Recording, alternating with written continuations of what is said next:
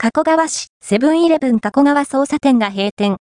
東播磨道の部分開通で、周辺道路が大きく変化しています。八幡町にある捜査交差点の角地にあったのは、セブンイレブン加古川交差点の道路は、昨年2023年に東播磨道が開通してから、車の流れが大きく変わっている場所です。そのセブンイレブンが、今年に入ってから閉店しています。2024年1月15日15時をもって閉店し、現在は駐車場にバリケードスタンドが置かれ、看板もなく、張り紙のみです。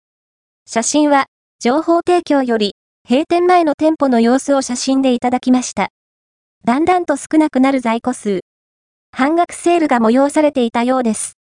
行き先によっては、今まで通っていたセブンイレブン加古川交差点前の道路を通るより、東播磨道の方が便利だったり、早かったりするかもしれません。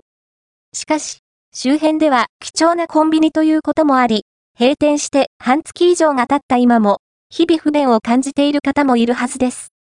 新しい道路が部分開通して便利になったのは嬉しいですが、多くの車が止まり、立ち寄りやすかったお店の閉店を知ると、寂しくなりますね。